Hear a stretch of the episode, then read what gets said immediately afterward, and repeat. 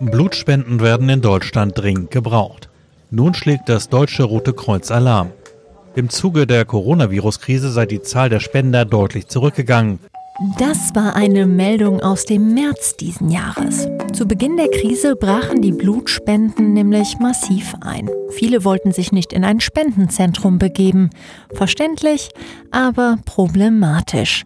Denn 14.000 Blutspenden werden im Schnitt in Deutschland jeden Tag gebraucht, um Leben zu retten. Nach Operationen, Unfällen, für die Behandlung von Krankheiten. Blut ist unverzichtbar. Doch jedes Jahr gibt es weniger Spender. Was tun?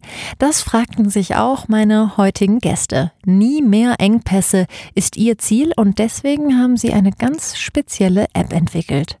Status Plus heißt diese und dafür wurden sie von der Healthy-Initiative als Pionier 2020 ausgezeichnet. Seit fünf Jahren suchen das Handelsblatt und die Techniker Krankenkasse im Rahmen von Healthy bereits die besten digitalen Gesundheitsinnovationen und scheinen sie hier gefunden zu haben. Grund genug, die Gründer und die App einmal genauer unter die Lupe zu nehmen. Wie macht man ein scheinbar unpopuläres Thema wieder populär? Wie erreicht man Zielgruppen, die scheinbar gar kein Interesse haben? Und wie erlebt man als Startup das Dickschiff deutsches Gesundheitssystem? Themen im tiefen Rausch. The Economy der Podcast, der Wirtschaft hörbar macht. Herzlich willkommen, mein Name ist Jessica Springfeld und ich freue mich auf Katrin Bösch. Sie ist Medical Interface Designerin und Jonas Reinhardt, Geschäftsführer und Teil des Entwicklerteams, beide von TriCode. Hallo ihr zwei, ich habe die App bereits erwähnt, aber holt uns ganz kurz ab. Was kann die? Ja, moin moin erstmal was kann die Status Plus Blutspende-App? Wir haben eine App entwickelt, die ganz viel für den Spender und die Spenderin öffnet. Du musst dir vorstellen, normalerweise geht man Blutspenden, ähm, spendet dort 500 Milliliter in der Regel, bekommt danach noch was zu essen, damit der Kreislauf nicht abrutscht und dann geht man getaner Dinge nach Hause. Und alles, was danach passiert, das kriegt man gar nicht so richtig mit. Und das ist genau der Punkt, wo wir einhaken. Mit der Status Plus Blutspende-App öffnen wir eine Tür, die zuvor gar nicht so richtig transparent war. Man bekommt dort sein kleines Blutbild, man kann sehen, wann die eigene Blutspende verwendet wurde, um ein Leben zu retten. Man kann schon vor der Spende feststellen, ob man spendetauglich ist, einen Termin vereinbaren und noch vieles mehr. Im Kern ein komplett neues Kommunikationswerkzeug zwischen dem Spender und der Transfusionsmedizin. Und was diese Transfusionsmedizin so besonders macht, das erklären wir jetzt nochmal mit vier Fakten, die Sie wahrscheinlich noch nicht kannten. Erstmal, es gibt immer weniger Blutspender.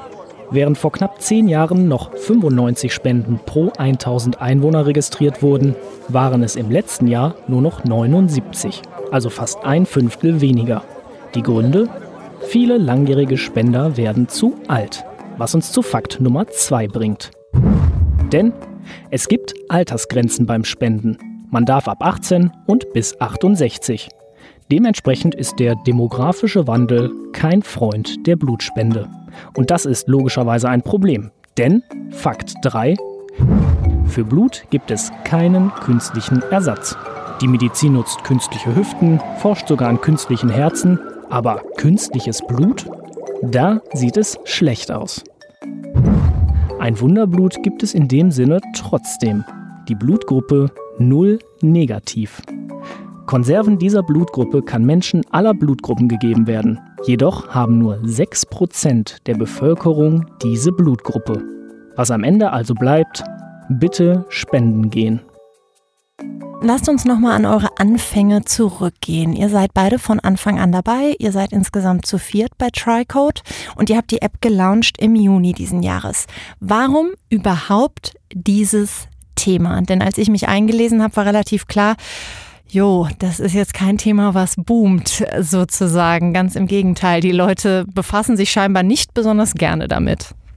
Das ist eigentlich genau Kern des Übels. Ähm, in Deutschland leben ungefähr so roundabout 83 Millionen Menschen. Ja? Jeder vierte braucht im Durchschnitt einmal im Leben eine Blutspende.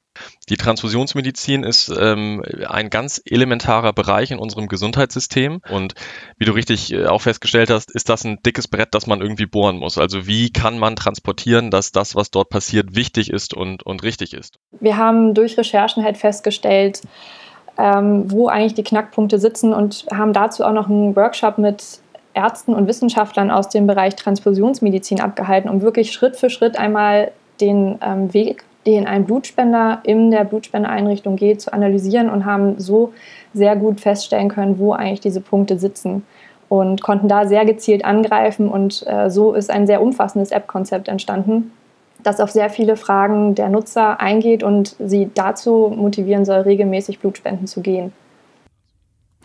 Ihr habt die App ja auch selber entwickelt. Jetzt gibt es unheimlich viele Apps auf dem Markt. Es ist auch super schwer, sich da durchzusetzen. Hättet ihr so ein paar Tipps oder so ein paar Learnings, die ihr jetzt so in den letzten Monaten wirklich mitgenommen habt und die ihr auch weitergeben würdet? Das sind ein paar Faktoren. Also auf der einen Seite ähm, ist unser interdisziplinäres Team prädestiniert, um sowas zu machen. Wir haben halt starke Entwicklungskompetenz und wir haben eine starke Designkompetenz. Und das sind eigentlich schon die zwei wichtigen Komponenten aus unserer Erfahrung, die es braucht, um eine gute App nachher zu bauen. Die muss sich gut anfühlen in der Bedienung und noch besser funktionieren im Hintergrund.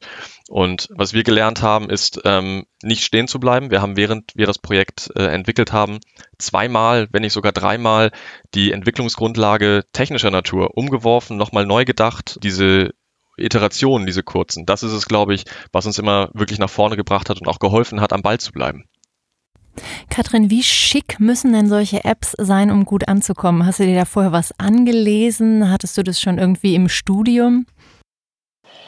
Ähm, Funktion ist erstmal das A und O. Also wenn ein Nutzer eine App nicht bedienen kann, kann die App, glaube ich, so schön aussehen, wie sie mag. Ähm, ja, wenn ich die ersten Minuten nicht das Gefühl habe, dass ich mit dieser App gut funktionieren kann, dann deinstalliere ich sie sofort wieder. Deswegen ähm, war das für mich an oberster Stelle. Und natürlich habe ich mich auf dem Markt hier in Deutschland, aber auch so ein bisschen ähm, an anderen Ländern mal herangetraut und geguckt, was die so an Apps in der Richtung auf dem Markt haben und ähm, konnte schon mal auch schnell für mich herausfinden, was ähm, ich gut finde, was ich nicht so gut finde. Ähm, und so einen im Vergleich ähm, sehr emotionalen und ja, spielerischen Ansatz in der App finden, weil ähm, die meisten Apps, die so auf dem Markt sind, doch sehr nüchtern und sachlich gehalten sind bei einem Thema, was ja doch sehr emotional geprägt ist. Und äh, das wiederum, finde ich, ist auch ein starkes Alleinstellungsmerkmal visuell betrachtet bei uns bei der Blutspende-App. Jetzt stelle ich mir vor, ihr habt da monatelang irgendwie dran äh, gewerkelt, dann ist die App fertig, so und dann kommt dieser Moment, man sendet sie ein zu den, äh, zu den Play Stores, zu den Apple Stores, wartet, dass sie released wird, dann kommt sie raus und dann steht man da und denkt, so, und jetzt ladet sie bitte alle runter. Und ähm, wie kriegt man dann so eine App in die Breite? Wie seid ihr da vorgegangen? Unkonventionell würde ich es mal nennen. Also ähm, wir haben durch unsere persönliche berufliche Vergangenheit vielseitiges Netzwerk hier aufgebaut im Norden und ähm, hatten auch, muss man sagen, während der fast zwei Jahre Entwicklungszeit haben wir keine Chance ausgelassen, um das, was wir machen, zu zeigen. Und auch wenn es noch nicht fertig war, einfach darüber zu sprechen. Wir haben gepitcht bis zum geht nicht mehr in Deutschland, in Dänemark, ähm, haben uns mit Fachpublikum auseinandergesetzt, auch mit anderen und so natürlich viel Aufmerksamkeit für das Projekt gewonnen und hatten dann die Gelegenheit, äh, als es soweit war, dass wir gesagt haben, alles klar, wir drücken den großen roten Knopf, jetzt geht's los, ähm, diese Kanäle wieder zu aktivieren und haben dann natürlich auch zusammen mit dem Klinikum hier in Schleswig-Holstein, äh, mit dem Pilotkunden sozusagen, haben wir ein breites Feuerwerk in, in Print und ähm, Radio und TV äh, losgelassen und dadurch sehr, sehr schnell eine hohe kritische Masse an, an Spendern hier erreicht. Was ist dann äh, sozusagen euer Geschäftsmodell? Du hast es gerade schon angesprochen, ihr habt Partner. Ähm, lizenzieren die eure App oder wie läuft das? Es ist so, dass die Spendereinrichtungen die App quasi lizenzieren und wirklich nur für die Spender pro Monat bezahlen, die die App auch aktiv nutzen. Das hat zwei Vorteile. Der erste, auch für kleine Spendeeinrichtungen, die vielleicht, ich sage jetzt mal, 5.000 bis 10.000 Spender nur haben, ist das trotzdem ein absolut gangbares Modell. Ähm, genauso ist es aber natürlich für große Spendeeinrichtungen attraktiv, die womöglich sehr, sehr viele Spender haben, aber wie das häufig so ist bei Lizenz- und Skalierungsmodellen, da wird der einzelne Spender dann selbstverständlich günstiger. Und das ist eine ähm, nach unserer Erfahrung bislang sehr gangbare Lösung dafür. Wo soll euch das im besten Fall noch hinführen? Was ist eure Vision? Ein Stichwort, das zum Beispiel sehr groß ist bei uns, ist das bedarfsorientierte Spenden.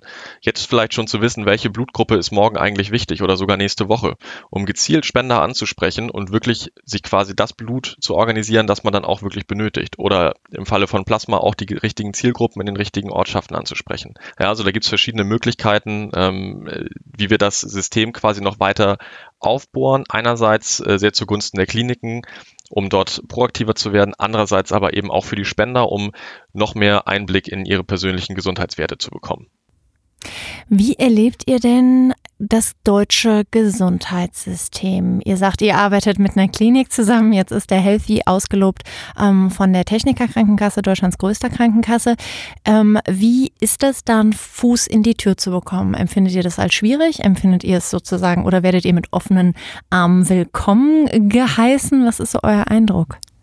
Es ist tatsächlich, muss ich auch ganz offen gestehen, es ist halt nicht einfach.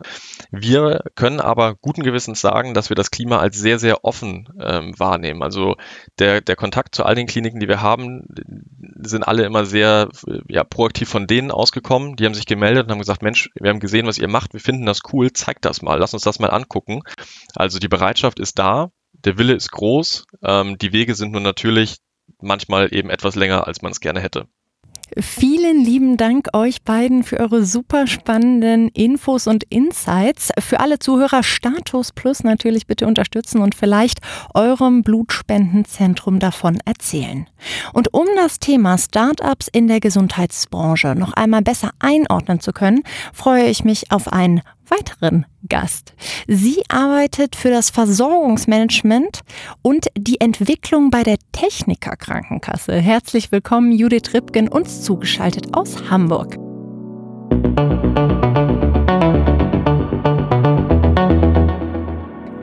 Frau Rübgen, jetzt haben wir gerade von TriCode gehört, ein super vielversprechendes Projekt.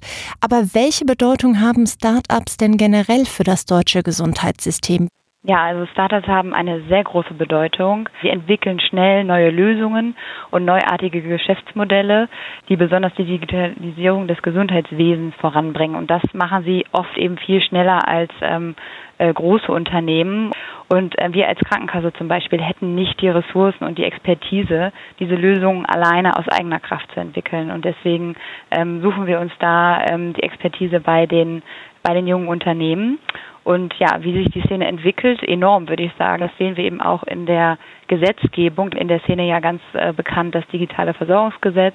Und äh, dadurch gibt es unter anderem seit Oktober die ersten äh, DIGAs, die dig digitalen Gesundheitsanwendungen auf dem Markt. Die Ärzte können also so die digitalen Gesundheitsanwendungen, Apps, ähm, verschreiben und, und wir als Krankenkassen erstatten diese eben dann. Und wenn man jetzt mal auf die aktuelle Liste guckt, der Digas, die bisher gelistet sind, sind das überwiegend von Startups. Welche Unterstützung kann man sich denn suchen? Also mal angenommen, ich habe jetzt eine tolle Idee, sag, hey, hier ist was, das möchte ich irgendwie auf den Markt bringen. Ähm, wie kann man da gegebenenfalls auf sich aufmerksam machen? Was sind so die ersten Steps, die Sie empfehlen würden? Ja, also wir haben in den Zusammenarbeit äh, der Startups eben die Erfahrung gemacht, dass die Ideen die größten Chancen haben, die ähm, mit Universitäten und Forschungseinrichtungen ähm, sich zusammentun. Ähm, darüber hinaus sind ähm, Wirtschaftsfördergesellschaften eine hilfreiche Adresse. Viele Unternehmen ähm, oder Zusammenschlüsse bieten eben auch Inkubatoren oder Acceleratorenprogramme, was wir auch viel sehen und wodurch wir auch unter anderem auch aufmerksam werden auf ähm, Unternehmen, sind eben die Teilnahme an Wettbewerben und Messen. Auf Messen kann man ja auf passende Partner zugehen und eben wichtig, sich ein Netzwerk aufzubauen. Also einfach viel über das Reden, was man tut und auch sich zu überlegen, welche Akteure sind ähm, für meine Produktidee, für meine äh, Dienstleistung ähm, am interessantesten. Also wer könnte jetzt am meisten davon profitieren, wenn er mein Produkt zukünftig nutzt?